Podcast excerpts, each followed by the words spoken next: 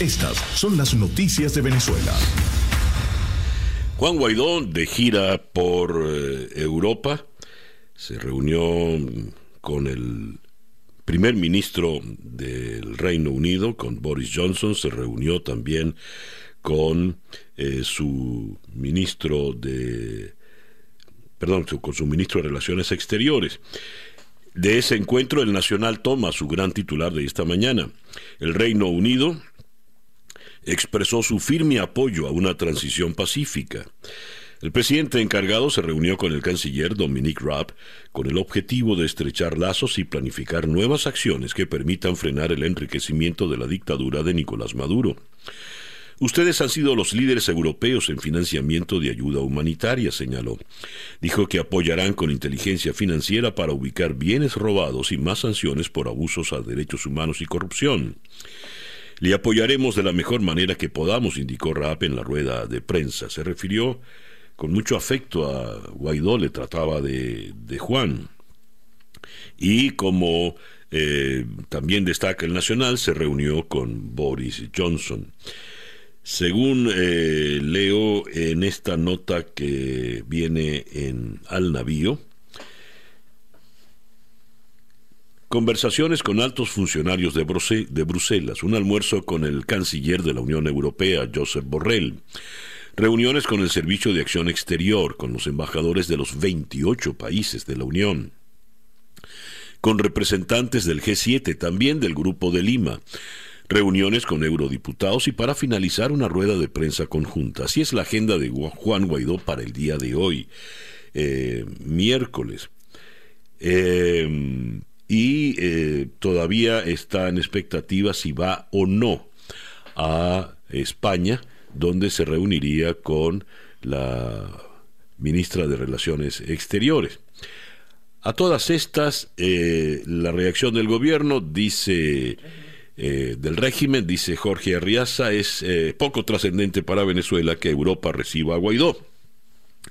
Ha debido completar este personaje diciendo que sí era muy importante y trascendental su reunión con los iraníes, pero en fin.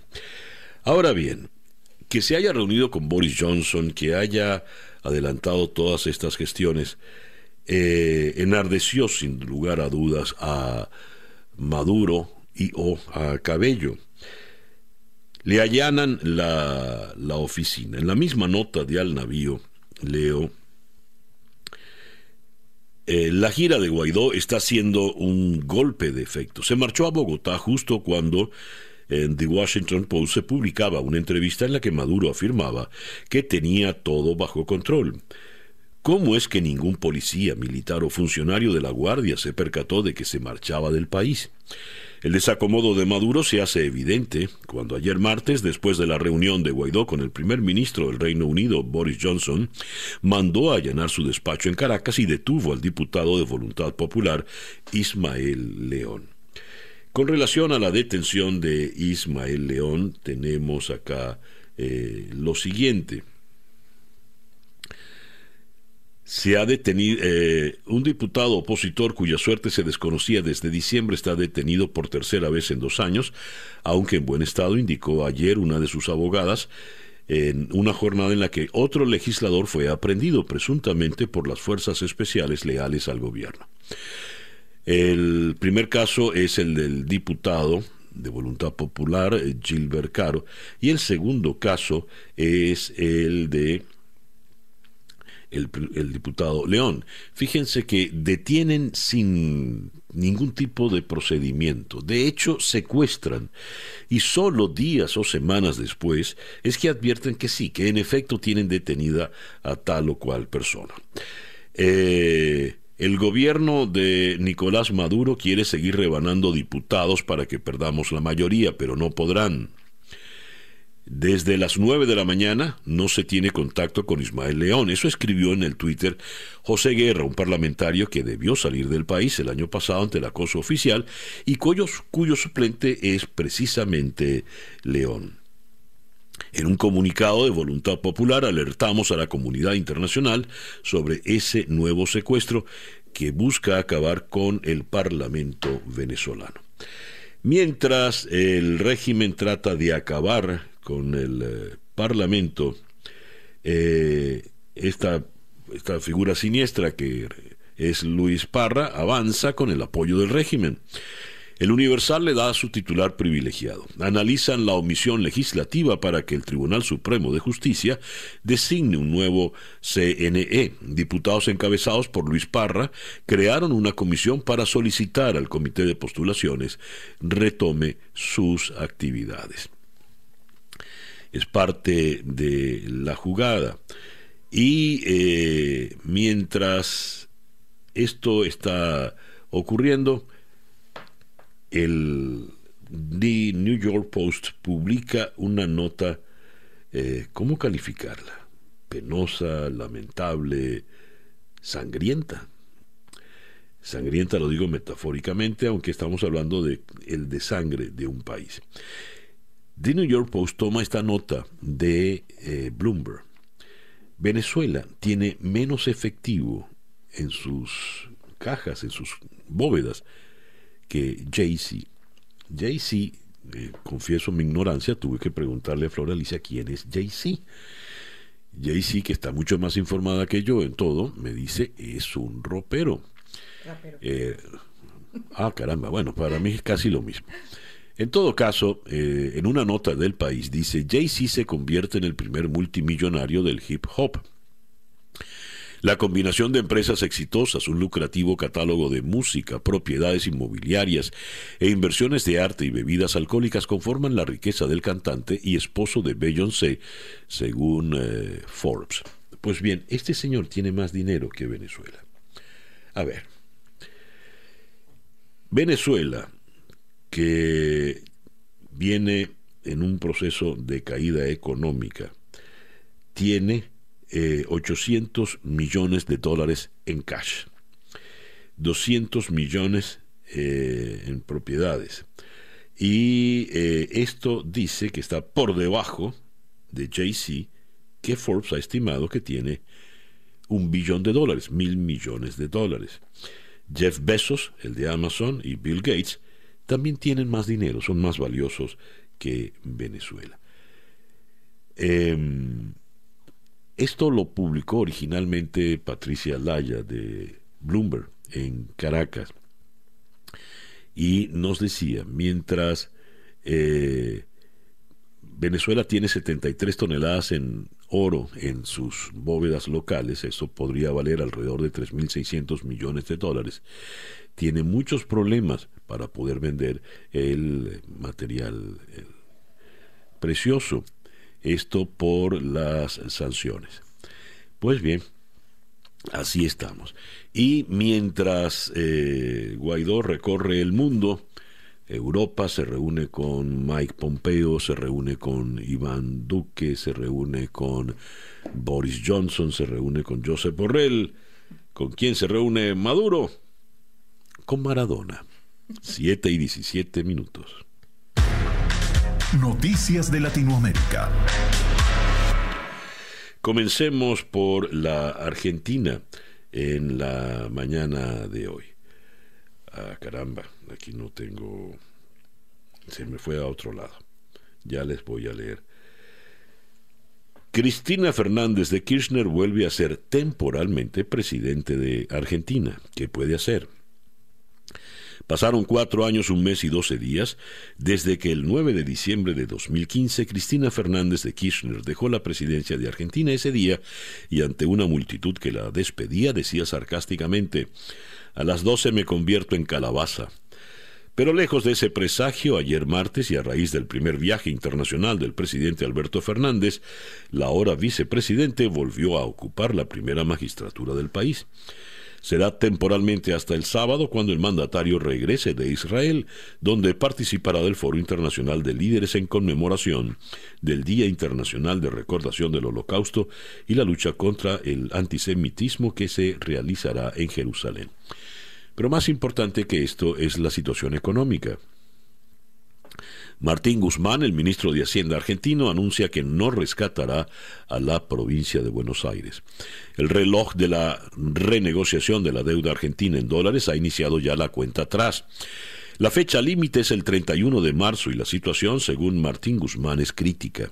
El ministro de Hacienda envió ayer al Congreso un proyecto de ley que, en resumen, autoriza al gobierno a realizar todo tipo de canjes y reestructuraciones de la deuda en divisa extranjera.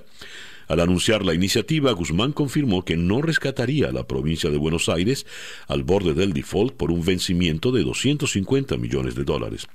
Fue una forma de decir a los acreedores que si no aceptaran el retraso hasta el primero de mayo propuesto por el gobernador Axel Kisilov, el resultado sería ruinoso para todos. Tras las palabras de Guzmán cayeron tanto el mercado de acciones como el de bonos y el riesgo país subió 4%. El gobierno de Puerto Rico pide incluir más municipios en declaración de desastre mayor por terremoto. La gobernadora de Puerto Rico, Wanda Vázquez, solicitó ayer a la Agencia Federal de Manejo de Emergencia de los Estados Unidos la inclusión de más municipios en la declaración de desastre mayor tras la afectación de los sismos que estremecen a la isla desde el 6 de enero. Con la solicitud se busca asistencia para adjuntas Cabo Rojo, Corozal, Ayuya, Lajas, Lares, Maricao, San Germán, San Sebastián y Villalba. Y mientras en eso estaba la gobernadora, cientos de personas protestaron pacíficamente para pedir la dimisión de Wanda Vázquez, a quien responsabilizan de la mala gestión en la crisis de los terremotos y de saber de la existencia de suministros que no se repartieron entre los eh, damnificados. Se suaviza la relación diplomática entre Bolivia y los Estados Unidos. El subsecretario de Estados Unidos, David Hale, eh, informó las intenciones de su país de intercambiar embajadores con Bolivia tras reunirse con la presidenta interina Yanine Áñez. En los últimos 12 años, la relación entre ambas naciones solo se mantuvo mediante la figura de un encargado de negocios. Y cerramos con Colombia donde se activan las protestas contra el gobierno. Las arengas están de regreso.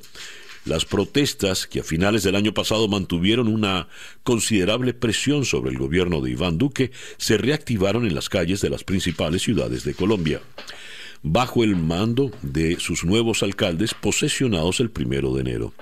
El llamado paro nacional que ha sostenido el pulso a las políticas del Ejecutivo desde el pasado 21 de noviembre amainó durante las fiestas de fin de año, pero volvió ayer martes con marchas y bloqueos a lo largo del día, así como enfrentamientos esporádicos que terminaron en un cacerolazo que se hizo sentir al atardecer en el centro de Bogotá. Mientras, leo en un despacho de la agencia F, grupos armados ilegales imponen su ley en la frontera colombo-venezolana. Grupos armados ilegales imponen su ley en la amplia franja de frontera, a ambos lados, donde amenazan a los habitantes con castigos que van desde multas o trabajos forzados hasta la muerte. Eso lo alertó un informe de Human Rights Watch. Esta situación se presenta en el departamento colombiano de Arauca y el vecino estado de Apure región fronteriza a merced de grupos guerrilleros y otras organizaciones armadas que cometen todo tipo de abusos con total impunidad. Luego de leer la información de la América Latina, el reloj nos indica que son las 7 y 22 minutos de la mañana hora del este, en día a día. Las noticias de hoy en Estados Unidos. Pues bien, el Senado aprueba reglas para el juicio político de Trump tras rechazar 11 enmiendas en una maratónica sesión. Casi después de 13 horas de debate, los republicanos aprobaron un proceso sin testigos ni documentos al tumbar 11 propuestas de enmiendas presentadas por los demócratas, con votación de 52 a 47 en la mayoría de los casos. Destaca el rechazo a que el ex asesor de Seguridad Nacional John Bolton testifique en el juicio. Puede ser letal la presencia de John Bolton en un juicio de estas características. Por otra parte, el presidente de la Corte Suprema, quien funge como presidente del Senado ahora, John Roberts, eh, no presidente del Senado, es el que preside el juicio del impeachment, ha recriminado el comportamiento en esta larga e intensa jornada tanto de los managers demócratas de la Cámara de Representantes como del equipo legal del presidente que han tenido un intercambio cruzado en sus declaraciones. Dijo, creo que me toca amonestar tanto a los administradores de la Cámara de Representantes como al abogado del presidente en términos iguales para recordar que se están dirigiendo al mayor cuerpo deliberativo del mundo. Eso dijo Roberts. Una razón por la que se ha ganado este título es porque sus miembros evitan hablar de cierta manera y usar un lenguaje que no sea propicio para el discurso civil. Ese fue el regaño de eh, John Roberts. Y eh, pasando a otros asuntos, el peligroso coronavirus llega a Estados Unidos. El peligroso coronavirus chino ha llegado a los Estados Unidos. Eh, la principal autoridad sanitaria del país, los Centros para el Control y Prevención de Enfermedades, confirmó ayer en conferencia de prensa que la primera persona diagnosticada con el misterioso brote generado en la región china de Wuhan recibe tratamiento médico y está en condición estable. Se trata de un hombre de unos 30 años, residente en el estado de Washington, y quien se encuentra bajo estrecho monitoreo se están tomando todas las previsiones del caso en eh, las entradas al, territorio americano, en las entradas a los Estados Unidos. Y hoy pues comienza la continúa el juicio del impeachment y se van a escuchar los argumentos eh, de los demócratas representantes en este juicio político al impeachment, así que hoy va a ser también como ayer un día por demás importante. El reloj indica las 7 y 28 minutos de la mañana. La información del mundo día a día. Comencemos por Suiza, Davos. Trump denuncia en Davos el catastrofismo climático y Thunberg advierte que no se ha hecho nada. Donald Trump y Greta Thunberg expusieron ayer sus posturas radicalmente opuestas sobre el cambio climático en el foro de Davos, donde el presidente estadounidense denunció a lo que él llama catastrofistas, y la joven activista sueca lamentó al contrario que no se ha hecho nada por el planeta. Tenemos que rechazar a los eternos catastrofistas y sus predicciones de apocalipsis, dijo Trump, acusando a lo que llamó los herederos de los insensatos adivinos del pasado de equivocarse en el cambio climático como ya hicieron, según él, cuando predijeron la superpoblación del planeta o el fin del petróleo. Por cierto, en Davos le preguntaron a Trump por Venezuela. Eh, la periodista Carol Guerrero, de la Deutsche Welle, la voz de Alemania, le preguntó directamente ¿Cuál es el plan de Estados Unidos para sacar a Nicolás Maduro del poder? Y sin detenerse en su caminar, Donald Trump sencillamente le respondió Creo que a Venezuela le irá muy bien. Punto. Hablando de Venezuela en Europa, el gobierno británico, esto es según una reseña del país de Madrid, muestra su respaldo a Guaidó y Johnson le recibe en privado. Es la persona adecuada para dirigir a Venezuela y sacarla de la crisis actual ante la ausencia de un presidente legítimamente elegido, dijo un portavoz del primer ministro sobre el líder político. El gobierno de Boris Johnson mantuvo ayer la consonancia con la administración estadounidense y con el Grupo Internacional de Contacto, la entidad promovida por la Unión Europea para mediar en la crisis venezolana. El ministro de Exteriores británico atendió al líder opositor Juan Guaidó, compareció junto a él ante las cámaras y condenó duramente lo que el régimen de Maduro está haciendo para amenazar la democracia. Cita textual. Pero el primer ministro Johnson optó por recibir al presidente de la Asamblea Nacional de Venezuela en su residencia de Downing Street. Un encuentro privado del equipo del propio Guaidó difundió imágenes horas más tarde. Y en una información, según despacho de France Press, el gobierno británico prometió trabajar para que se rindan cuentas por la crisis humanitaria y la amenaza a la democracia en Venezuela, al recibir al líder opositor venezolano Juan Guaidó, reconocido como presidente encargado por medio centenar de países.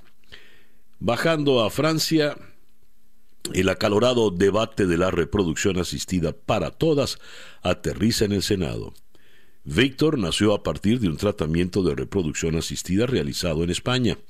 Mis mamás me dijeron que un hombre muy bueno les dio una semillita, cuenta este francés de 11 años, cuyo país está a un paso de autorizar el acceso a estas técnicas a todas las mujeres sin importar su orientación sexual o estado civil.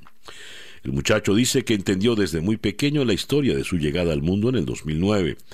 Después de él se sumó a la familia una pequeña Margot, actualmente de seis años, también nacida a partir de un tratamiento de reproducción asistida del otro lado de los Pirineos.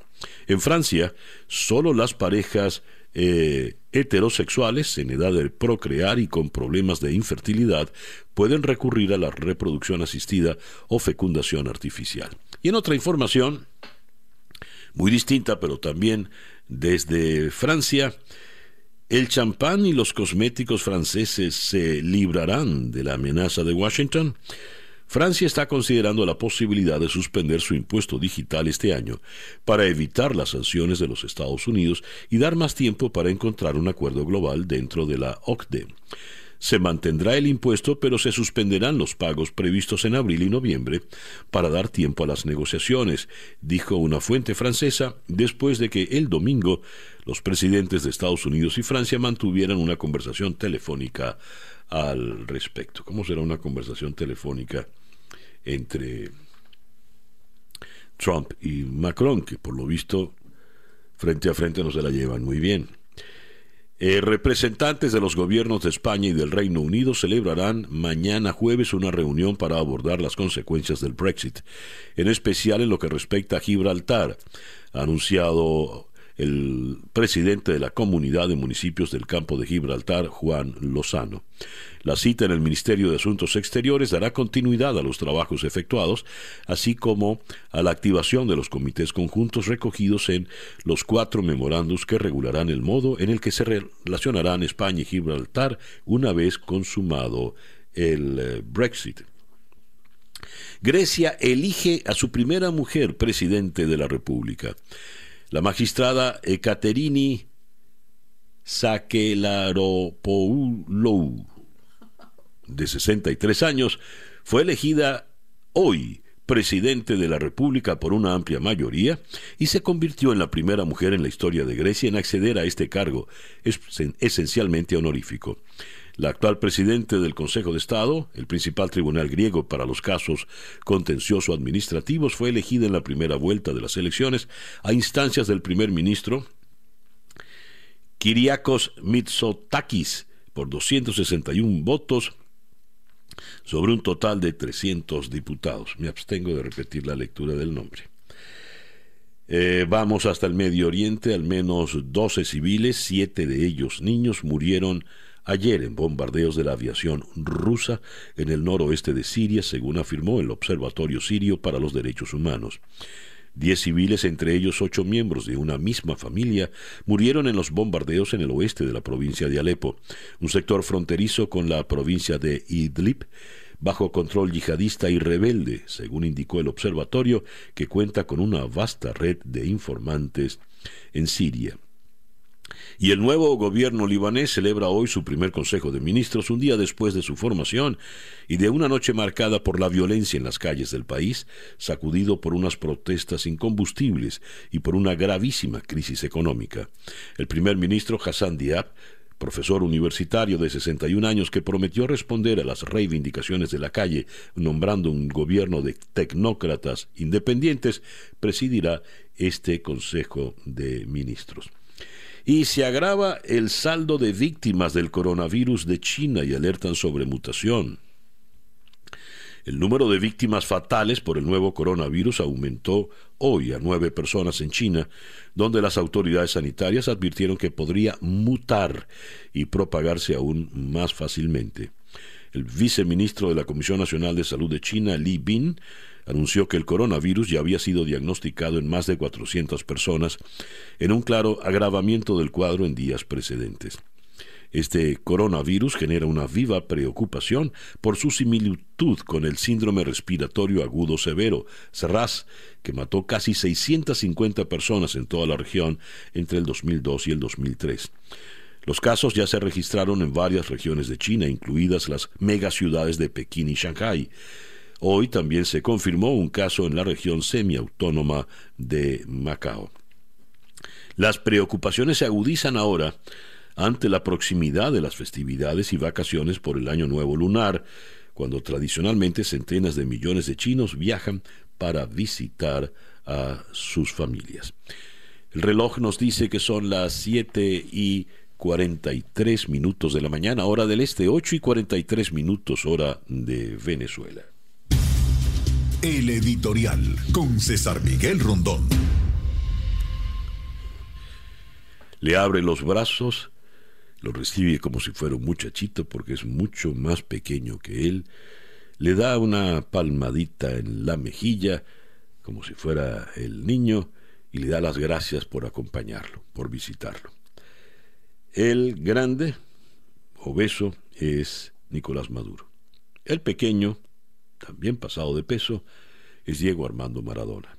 Otrora, otrora gloria del fútbol mundial, ahora individuo condenable, lamentable eh, y altamente cuestionado. Mientras Maduro abraza y se solaza en esta visita con eh, Maradona, Juan Guaidó, su rival político, burla sus controles, sale del país, va a Colombia, se reúne con el presidente Iván Duque, que le reconoce como presidente, asiste a una cumbre mundial de terrorismo para condenar la presencia de las FARC y el ELN y el Hezbollah en Venezuela, se reúne con el secretario de Estado Mike Pompeo, quien también le da trato eh, de presidente, y de allí viaja al Reino Unido. Le recibe el ministro de Relaciones Exteriores y después le recibe el mismísimo primer ministro Boris Johnson. Ahora acaba de aterrizar en Bruselas, donde va a tener hoy un almuerzo con Joseph Borrell, el jefe de la diplomacia europea, y va a tener reuniones de diverso tipo con muchas personalidades. Según ha declarado eh, Juan Guaidó, él está eh, divulgando la causa de Venezuela por el mundo. Él eh, ha dicho textualmente, a ver si, encuentro ahora la, declaración en, en, cuestión. Bueno, se me ha perdido, pero, pero así lo, lo refirió. aquí está. El, mundo está escuchando nuestras demandas. Vamos a pedir toda la ayuda necesaria, no tengan duda. Hay cosas que son materia de Estado, pero hemos discutido con cada una de las personas con las que nos hemos reunido y vamos a tener herramientas. Esa declaración la da Guaidó en un encuentro con ciudadanos venezolanos residentes en el Reino Unido, luego de haberse reunido con eh, Boris Johnson. ¿Qué va a ocurrir luego de esta gira? ¿Qué expectativas reales puede tener el venezolano que está en nuestra tierra y esa millonada de venezolanos que están fuera? Eh, no lo sabemos, pero sin duda alguna ha sido una jugada importante, inteligente y valiente. Leo acá, Guaidó de gira en Europa se reúne con presidentes y Maduro mientras se mete un autogol con Maradona. Ojalá con Maradona solo se haya metido el autogol. 7 y 47. Reloj indica 7 y 51 minutos de la mañana, hora del este en los Estados Unidos, 8 y 51 minutos, hora de Venezuela. Vamos ahora hasta eh, Suiza. En la ciudad de Ginebra está el periodista y analista político Willy Lora. Willy, muy buenos días. Buenos días, gracias por la invitación. Un gusto estar contigo y con tu audiencia. Muchísimas gracias a ti, Willy, por atendernos. De el paso de Donald Trump por eh, el foro de Davos, ¿qué es lo más resaltante a tu entender? Bueno, yo creo que dos puntos fueron importantes eh, durante su discurso. Primero, eh, diríamos como la cumbre o el foro, en sus prioridades fue el tema del calentamiento global el presidente Trump se comprometió a la, siembra de un trillón de árboles a nivel mundial, yo creo que eso también recibió aplausos, eh, porque eh, bajó un poco la guardia con el tema del, del, cambio climático, aunque todavía tiene sus, ah, sus posiciones bien, bien sólidas, pero creo que eso fue uno de los, de los, de los puntos interesantes. Otro punto eh, fue cuando habló del fortalecimiento de la economía de Estados Unidos, del bajo desempleo de la, de la sostenibilidad energética de Estados Unidos ya no dependiendo de otros países. Creo que eso fue importante, un mensaje que le, que le estuvo pasando a los países eh, europeos y, del mundo con el tema de la independencia energética y de cómo este, estos procesos pueden fortalecer esas economías. A ver, eh, Trump suele apoyarse siempre echándole la culpa a un tercero, ¿no? Me llamó la atención y esto es un según un análisis que llega de Europa. Trump eh, contra la Reserva Federal dice, la economía de Estados Unidos estaría creciendo a un ritmo cercano al 4% si no fuera por el duradero efecto de la subida de las tasas de interés por parte de la Reserva Federal. Este tipo de afirmaciones, ¿cómo la recibieron eh, los grandes ejecutivos del mundo allá reunidos en Davos? Bueno, yo creo que lo vieron un poco de de cómo te digo, decir, bueno, es, no es la primera vez, es, es la tercera vez que el presidente Trump eh, sale a, enfrentar en cierta manera, o, no, no enfrentar, sino a, estar en desacuerdo con la Reserva Federal, y lo vimos el, el, año el año pasado, el año antepasado, cuando le dijo públicamente al, al, al, presidente de la, Reserva Federal que había aumentado los intereses de una manera eh, precipitada, que no era el, momento preciso porque había tenido un, impacto en la bolsa de valores. Entonces, creo que por ese lado lo vieron de que no es un presidente que se adapta muy fácilmente a este tipo de, publicaciones por parte de la Reserva Federal y mucha gente lo ve desde el punto de vista de que como empresario y como se ha manejado con inversiones internacionales, ve de qué manera impacta este tipo de pronunciamiento por parte de la Reserva Federal en, el tema de negocios e inversiones extranjeras. Entonces creo que por ese lado se discutió el tema de la crítica que le hizo el presidente Trump a la Reserva Federal, algo que ya lo ha hecho, como te mencionaba, una o dos veces anteriormente. Willy, eh, evidentemente el foro de Davos es un foro, eh, es una gran cumbre económica, es la gran cumbre del capitalismo occidental pero el fantasma político no se, no se espanta. Y eh, es evidente que Trump estaba allí, entre otras cosas, eh, con eh, la mente puesta en Washington, donde va adelante el juicio del, del impeachment. ¿De qué manera pesó en el ambiente de las reuniones allá en Davos ese impeachment que corre en Washington? Yo creo que es algo, viéndolo desde este punto de vista del lado del mundo, y si vemos las, las portadas, los periódicos internacionales, eh, creo que no es tan importante como se le puede o se le está dando la importancia en Estados Unidos en tema político interno. Yo creo que para el, eh, aquí en, Suiza la conversación eh, sobre ese tema se basó en, en, cuándo va a terminar un poco esto, porque se entiende sobre, sobre todo de que no va a moverse el presidente, de que el Senado está eh, compuesto por republicanos, y, o sea, tiene una mayoría republicana. Eh, anoche vimos en el comienzo del proceso eh, de, la, de los dos votos que hubieron por parte de, la, de los senadores en cuanto a, enmiendas al proceso, de que se votó de, manera partidista o partidaria, sea, el 53 republicanos y 47 demócratas, y para de, para de esa manera no aceptar ciertas previsiones que ponía el Partido Demócrata. Entonces creo que más de este lado es que mucho tiempo va a pasar este proceso políticamente porque todos entienden de que hay un solo, hay una sola hasta ahora eh, un solo resultado, que es que el presidente no va a ser removido por un proceso altamente político y partisano en Estados Unidos.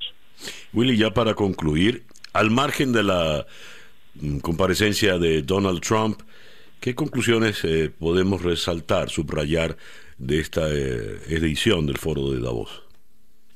Yo creo que hay un compromiso global eh, de atención al tema del calentamiento global. Yo creo que todos los países están abocados en que en realidad hay que hacer algo. Inclusive, como te decía, Estados Unidos ahora ha apoyado la iniciativa de un trillón de árboles a nivel mundial. Yo creo que las inversiones que se van a hacer en, ese sentido van a ser importantes. Yo creo que una de, las de las cosas, de los retos que, que tienen estos países, inclusive o primordialmente China, y India, además de Estados Unidos, es que el crecimiento de estos países es demasiado rápido eh, para que las inversiones, para que vayan a tener un efecto en el término del calentamiento global, sean realmente efectivas. Yo creo que eso, fue algo que quedó claro, que los retos son importantes y que los países están abocados a poder cumplir. Willy, muchísimas gracias por atendernos en la mañana de hoy. Gracias a ti por la invitación, como siempre, y a las hombres. Willy Lora, periodista y analista político desde la ciudad de Ginebra, allá en Suiza. El reloj indica las 7 y 58 minutos de la mañana, hora del este, acá en día a día. Hacemos una pequeña pausa y ya regresamos. Y 9 y 5 minutos de la mañana, hora venezolana, estamos tratando de hacer contacto con eh, la politóloga, profesora en la Universidad de Oxford, Maygen Jiménez, para conversar con ella a propósito del pronóstico político para Latinoamérica en este año 2020. Más alguna dificultad estamos teniendo en este momento con eh, la llamada. Mientras les leo este artículo eh, muy interesante que nos llega de... Ah, no, ya tenemos a Marien. Marien, muy buenos días. Muy buenos días, César. ¿Cómo estás? Un saludo. Muy bien, me entró un alivio ya. Qué bueno que te tenemos en la línea telefónica. Estás en este momento en Berlín. Es correcto, sí. En este momento estoy en Berlín. Muy bien. Tú eres especialista, Marien, en el tema latinoamericano. ¿Y cuál es el pronóstico fundamental para nuestro continente en este año 2020? Año que ha comenzado de alguna manera convulsionado o inestable en buena parte de la región. Es correcto. Bueno, los retos son distintos, pues nuestra región es bastante diversa.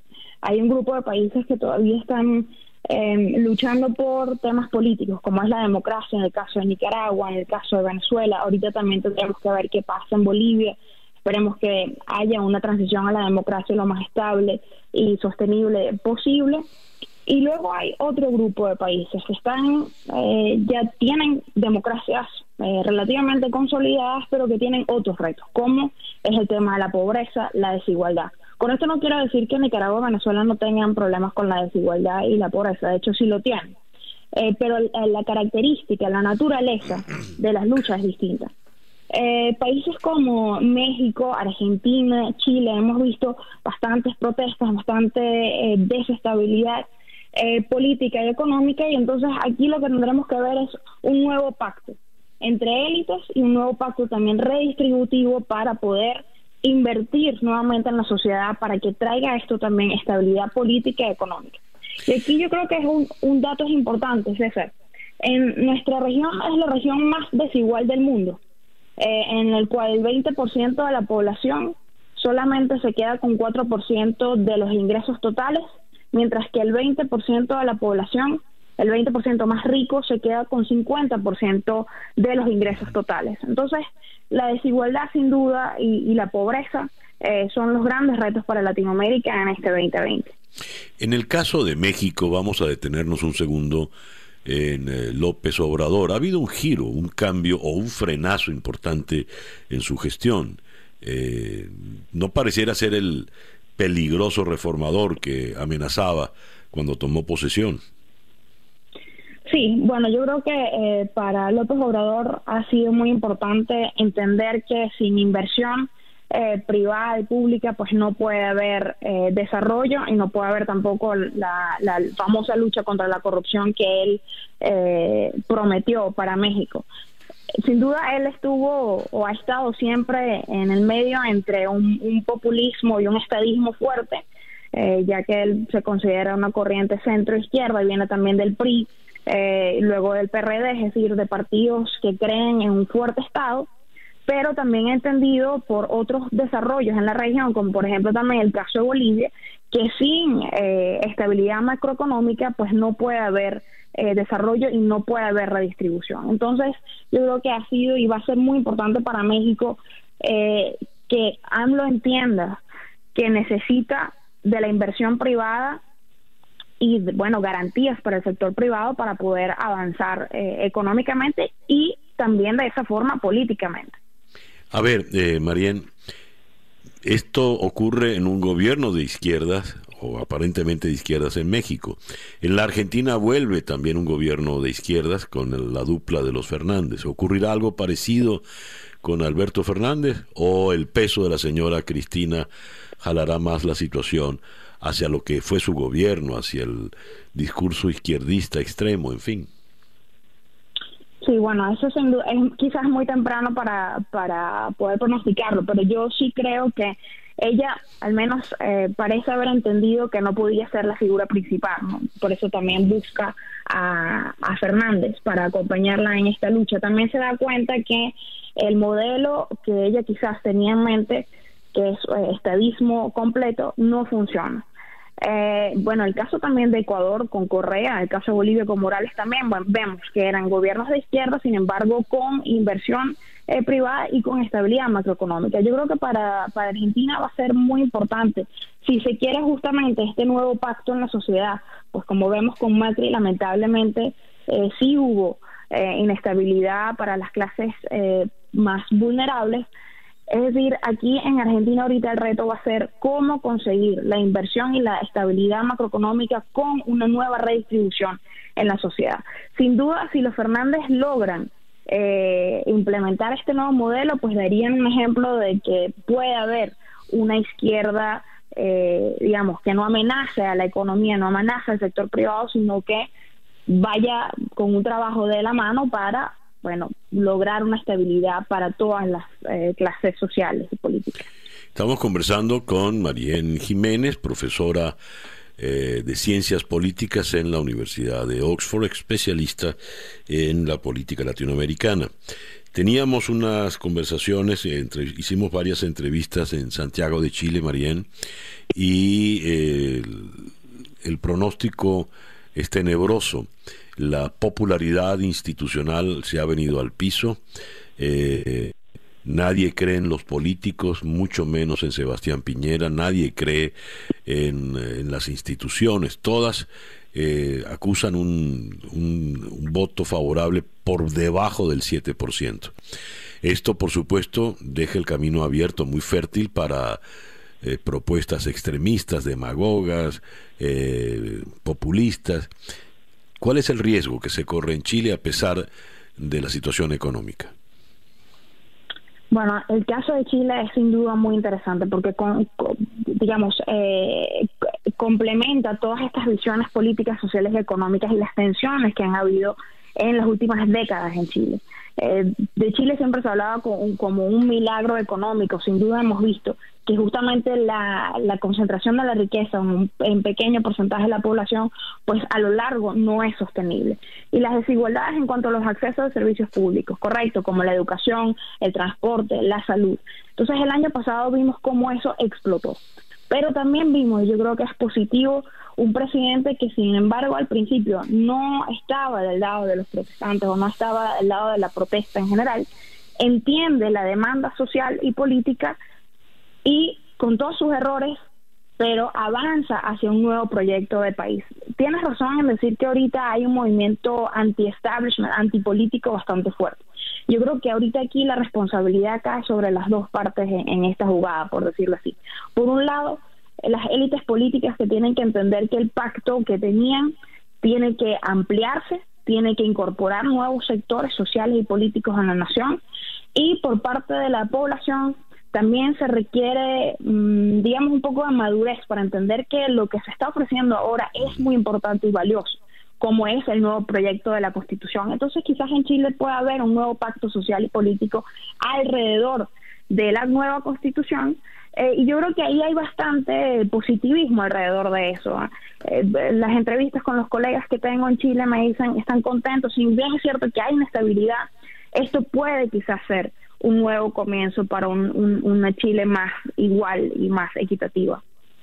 Marien, eh, comentaste el caso boliviano que contra todo pronóstico parece avanzar eh, con paso firme hacia un buen puerto. Y uno piensa en lo que ha ocurrido en Bolivia y piensa en la tragedia que todavía se vive en Venezuela.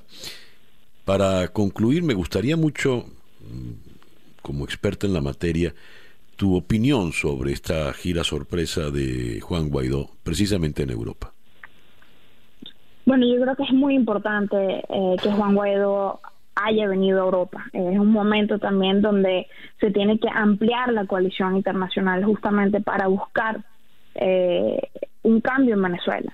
Ese cambio quizás no sea eh, lo, más pronto posible en cuanto a los deseos de la población, pues la población venezolana viene sufriendo desde hace muchos años y tenemos que entender siempre que estamos en una situación de emergencia humanitaria. Es decir, el cambio político es sumamente eh, importante y urgente pero los em, tiempos de la política pues no van eh, de la mano con los tiempos de la gente. Entonces, en ese contexto es muy importante justamente que Juan Guaidó haya venido a Europa, eh, tiene reuniones eh, también en Bruselas, bueno, ya, ya sostuvo algunas, iba también a Davos, al Fórum Económico, y aquí va a ser muy importante llevar entonces la voz del sufrimiento a la población venezolana, pero también sensibilizar a Europa aún más eh, con eh, bueno el sufrimiento de la población pero también con el deseo de cambio no yo creo que eso es muy importante siempre César que recordemos que 80% de la población quiere un cambio político y más del 50% quiere un cambio pacífico a través de las elecciones. Entonces yo creo que va a ser muy importante su gira acá. Veamos si puede ir a España o si puede también España. Tiene que ser un gran aliado también de la lucha por la democracia en Venezuela. Eh, entonces lo importante también en el fórum va a ser que él pueda ampliar esa coalición, no solamente con Estados, sino también con otras organizaciones internacionales que tienen que, bueno, ponerse del lado de la población. Esto no es un, eh, una, un deseo de élites nada más. Y la lucha no es solamente de Juan Guaidó, sino de toda una población que ha, dado la, la, caja, como decimos en Venezuela, y ha protestado una y otra vez eh, en contra del autoritarismo que hoy en día se vive en Venezuela. Marien, muchísimas gracias pues por atendernos en la mañana de hoy. Muchas gracias a ti, un saludo. Marien eh, Jiménez es eh, profesora de Ciencias Políticas en el Departamento de Política y Relaciones Internacionales de la Universidad de Oxford, especializada en la política latinoamericana. Son las 8 y 17 minutos. Día a día con César Miguel Rondón. De eh, Berlín vamos a Washington y ahondemos en el tema Guaidó y esta sorpresiva gira. Ya tuvimos la, impresión desde Europa. A ver, la primera reunión importante de Guaidó fue con el secretario de Estado Mike Pompeo, eh, frente a frente allá en Bogotá. Y hay un despacho de la Deutsche Welle, la periodista de la Deutsche Welle, en Davos, al pasar cerca de, cuando Trump pasa cerca de ella, eh, le pregunta cuál es la estrategia de Estados Unidos para Venezuela y Trump, sin detenerse, le dice, a Venezuela le irá muy bien. ¿Qué quiso decir con eso? No lo sabemos, pero preguntémosle a un experto en la materia, como lo es el politólogo Antonio de la Cruz. Antonio, muy buenos días. Muy buenos días, César Miguel. Gracias por la invitación. A ti, gracias por, por atendernos. ¿Qué impresión te merece esta gira de Juan Guaidó en Europa y los contactos con altos funcionarios de Estados Unidos? Fíjate, ante la situación que en Venezuela el juego estaba de alguna manera trancado para una solución a la crisis política y ante la lucha que ha venido dando el pueblo venezolano en términos de los medios, de los métodos no violentos, es necesario que la comunidad internacional termine de poner el punto sobre la I para que el régimen de Maduro acepte ir a una elección democrática, competitiva, justa. En ese sentido, la salida de Juan Guaidó al exterior permite crear ese consenso de la necesidad de llevar a esa solución que ya el Departamento de Estado anunció hace unas dos semanas en, un, en una hoja de ruta que decía que la solución era electoral y establecía las condiciones necesarias para esa elección. Cuando Juan Guaidó se entrevista con el secretario Mike Pompeo, eh, tuvieron que haber conversaron sobre esa hoja de ruta y acordaron una serie de acciones. Por eso el presidente Trump alineado con esta estrategia, dice, van a ver qué va a pasar en Venezuela. ¿Por qué? Porque una vez que Estados Unidos tomado la decisión, empieza a trabajar toda la maquinaria del Departamento de Estado alineado con la política. Y en ese sentido, Guaidó entra y es la gira internacional que está llevando para poder consensuar los países, los 50, los más de 50 países que lo apoyen, en generar esta presión hacia el régimen de Maduro. Eh, corrió el rumor ayer, anoche, de la presencia de un buque de la Marina Americana, el USS Detroit, cerca de las costas venezolanas. ¿Qué, qué veracidad tiene esa información, Antonio? Sí, está, está confirmada. Eh, las fuentes aquí del, del Pentágono la confirman y fue una maniobra que estaban haciendo. Y también son esas eh, maniobras que hacen los Estados Unidos para ver hasta dónde están las capacidades de eh, Maduro en términos no de que haya una posibilidad de una, una fuerza para poder invadir a Venezuela, no, en ver cuántas son, porque como siempre se ha planteado de que en Venezuela hay elementos, ¿verdad?, eh, de rusos y cubanos, es probar un poco también cómo están esos mecanismos, porque haber entrado en aguas territoriales venezolanas sin haber sido detectados implica que no hay la capacidad para detectarlo. Recordemos cuando hubo un vuelo de un, de un avión observador para los contrabando de droga, que fue una vez interceptado por un Sukhoi. Entonces, en, el, en la parte marítima, aparentemente no tienen esas capacidades. Muy bien. Antonio, muchísimas gracias pues por atendernos en la mañana de hoy. Muchas gracias, César. Antonio de la Cruz, politólogo desde la ciudad de Washington. Esto que usted escucha es día a día, una producción para América Digital que transmitimos en el sur de la Florida por éxito 107.1 FM. Son las 8 y 21 minutos de la mañana hora del este, 9 y 21 hora de Venezuela. El reloj indica en este momento las 8 con 24 minutos de la mañana.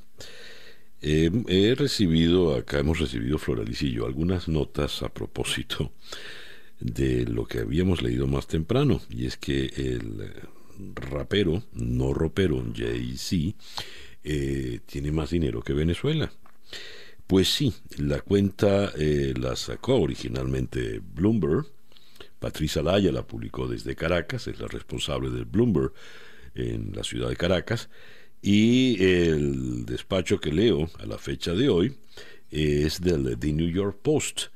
Eh, Venezuela eh, está por debajo en efectivo que Jay-Z tiene menos dinero que Jay-Z. Y ello porque eh, solo tiene en cash, en efectivo, en las bóvedas del Banco Central, hay 800 millones de dólares y 200 millones eh, en propiedades. El resto está en oro. Es una cantidad eh, importante, 73 toneladas de oro, con un valor aproximado de 3.600 millones de dólares. Eh, pero según el despacho de Bloomberg es muy, muy difícil poder vender eh, este, este oro. Eh, y ello hace que, con lo que cuenta en realidad, el régimen es con 800 millones, que es mucho menos de lo que tiene el rapero Jay-Z, mucho menos de lo que tiene Jeff Bezos, el de Amazon, o mucho menos de lo que tiene Bill Gates. Pues bien, eso en una nación que por mucho tiempo se consideró entre las más ricas del planeta, eso en una nación que tiene las reservas probadas de petróleo más grandes del planeta. Eso es lo que ocurre pues cuando todo cae en manos de ladrones.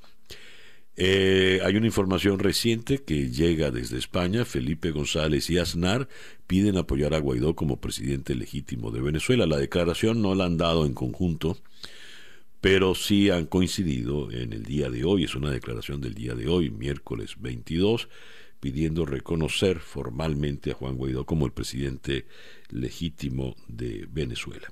Vamos a una pequeña pausa y ya regresamos acá en día a día cuando el reloj nos indica en el este de los Estados Unidos las 8 y 27 minutos de la mañana. Vengamos al presente, 8 con 34 minutos de la mañana, hora del este.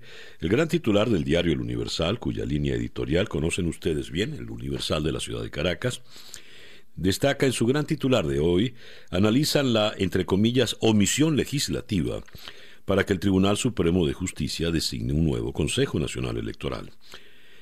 ¿De dónde viene esto? Diputados encabezados por Luis Parra, crearon una comisión para solicitar al Comité de Postulaciones retome sus actividades. ¿Qué quiere decir esto? ¿A dónde nos lleva? En la línea telefónica está quien nos puede aclarar el problema, el periodista Eugenio Martínez, experto precisamente en los temas electorales. Eugenio, muy buenos días. Hola César, un gusto escucharte. Igualmente conversar contigo, Eugenio. A ver, ¿a dónde apunta este titular de hoy en el diario El Universal? ¿Qué hay detrás de todo esto?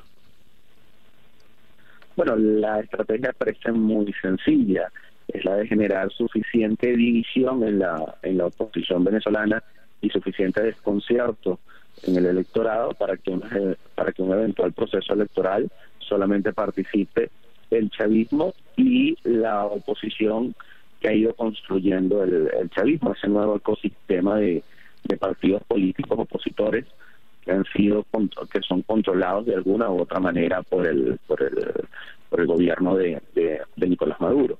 En realidad, al día de hoy, la posibilidad de participar en un proceso electoral este año eh, es bastante baja si se analizan las condiciones políticas y técnicas que existen en este momento, que son mucho peores a las de 2018, que ya las de 2018 eran bastante negativas.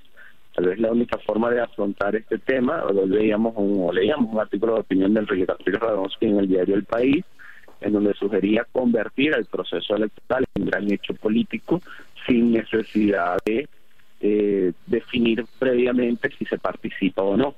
Pues efectivamente, si se parte de ese debate, la respuesta es muy obvia, no hay ningún tipo de condición para, para participar en este momento. A ver, eh, a beneficio de buena parte de nuestros oyentes que o bien están fuera de Venezuela o bien no son venezolanos, ¿qué es lo que está planteado? Se habla de unas elecciones libres y justas.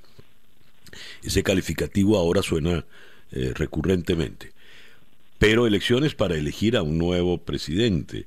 Sin embargo, eh, Maduro al frente del régimen solo habla de elecciones parlamentarias. ¿Se darán ambas? ¿Se dará solo una de ellas? ¿Y qué ocurre si se dan las parlamentarias y no las presidenciales?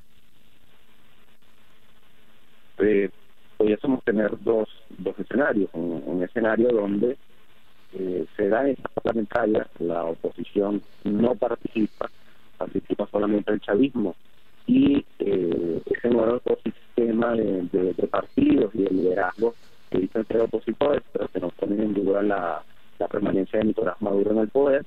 Y llegamos al 5 de enero del año 2021 con esta Asamblea Nacional instalándose ya formalmente, dándole o legítimo a lo que se intentó hacer o lo que se intentó hacer con, con el 5, 5 de enero. Eh, en líneas generales, posición decida participar, pero se han hecho tanto. Estamos teniendo. Sí, eh, eh, disculpa eh, Eugenio, pero estamos teniendo problemas con la con la conversación. ¿Podrías repetir la idea, por favor, porque te perdimos en puntos clave? Que tenemos dos escenarios. El liderazgo y los partidos políticos no, tenemos problemas, no, no logramos hacer un, buen contacto con... Eh, vamos a, intentar de nuevo la llamada con eh, Eugenio Martínez. Eugenio Martínez es un periodista, a pesar de su juventud, que ha manejado por muchos años eh, con mucha solvencia la fuente electoral, conoce a fondo eh, todos los intríngulis del sistema electoral venezolano, que se hizo mucho más complejo durante el gobierno de Hugo Chávez. Hugo Chávez procurando tener ante el mundo una imagen de legitimidad absoluta, prácticamente hacía elecciones todos los años y eh, por cualquier motivo. Ante el mundo decía, ven, soy un presidente popular, la gente me quiere, pero eh, en el fondo eran elecciones que siempre, eh, o la mayoría de las veces, él podía controlar y manipular muy bien desde el Consejo Nacional Electoral. De allí que para muchos lo fundamental es tener un nuevo Consejo Nacional Electoral verdaderamente eh, independiente, imparcial, limpios, que no, eh, que no alimente ningún tipo de, dudas. Pero, en fin, nada, no, no logramos hacer el, contacto con eh, Eugenio Martínez. Apenas yo lo oigo repicar. Muy bien, son las 8 y 40 minutos de la mañana. Sintonizas día a día con César Miguel Rondón. Bien, continuamos entonces acá. Eh, tengo eh, en espías en el aire. Estados Unidos quiere prohibir los drones chinos y en España están por todas partes. Las sospechas estadounidenses ante posible espionaje del gobierno de Xi Jinping inundan el sector de los pequeños aviones teledirigidos. El gobierno de los Estados Unidos se prepara para cancelar su programa civil de drones por temor al espionaje chino, leo en el país de Madrid. Los cerca de mil aparatos de origen chino del Departamento de Interior llevan desde noviembre en el suelo. Ahora, según el Financial Times, la supresión definitiva del programa parece inminente. El fin del servicio es grave porque los drones civiles se ocupan de vigilar emergencias, bosques, fronteras o áreas sensibles. Sin esos drones muchas de sus labores deberían volver a vuelos tripulados, más caros y peligrosos. Los aparatos chinos no tienen una alternativa sencilla. Las empresas del país dominan el mercado global de drones pequeños con mucha ventaja competitiva. La decisión puede convertirse en un episodio más en eh, la batalla tecnológica entre China y Estados Unidos, donde Huawei ha sido la víctima principal vinculada a la nueva Guerra Fría por el 5G, y la app del momento, TikTok, la polémica más controvertida. TikTok es China y está en millones de móviles, de teléfonos celulares en todo el mundo. En Europa y España, como en tantos como en los otros ejemplos de la guerra tecnológica con China, la preocupación es menor o disimulada. En España hay cinco distribuidores de drones DJI. El país ha contactado con todos y al menos tres han explicado sus ventas y relaciones comerciales con cuerpos de seguridad y organismos españoles. Guardia Civil, Dirección General de Tráfico, Policía Nacional, Agencia Tributaria para las Fronteras y multitud de policías locales y autonómicas. Entre todas estas instituciones reúnen más de 100 drones DGI con numerosas negociaciones en marcha para seguir eh, creciendo. El reloj indica 8 y 43 minutos de la mañana, hora del este, de todos los tiempos. Y así cerramos pues por el día de hoy.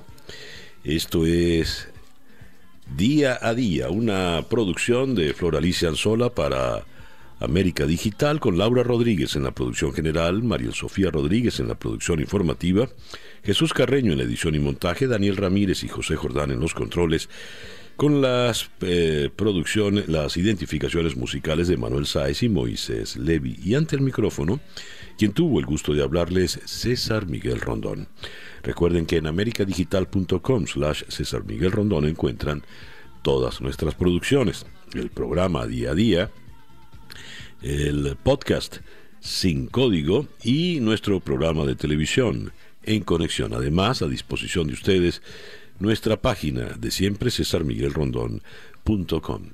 Acá en el sur de la Florida, en éxito 107.1 FM, sigan ahora con Clara Ulrich y Luis Chatén en Arriba Miami. Y nosotros nos encontraremos de nuevo mañana a las 7 de la mañana, hora del este 8 horas de Venezuela en una nueva emisión de Día a Día. Gracias pues por permitirnos estar allí. Tengan todos el mejor día posible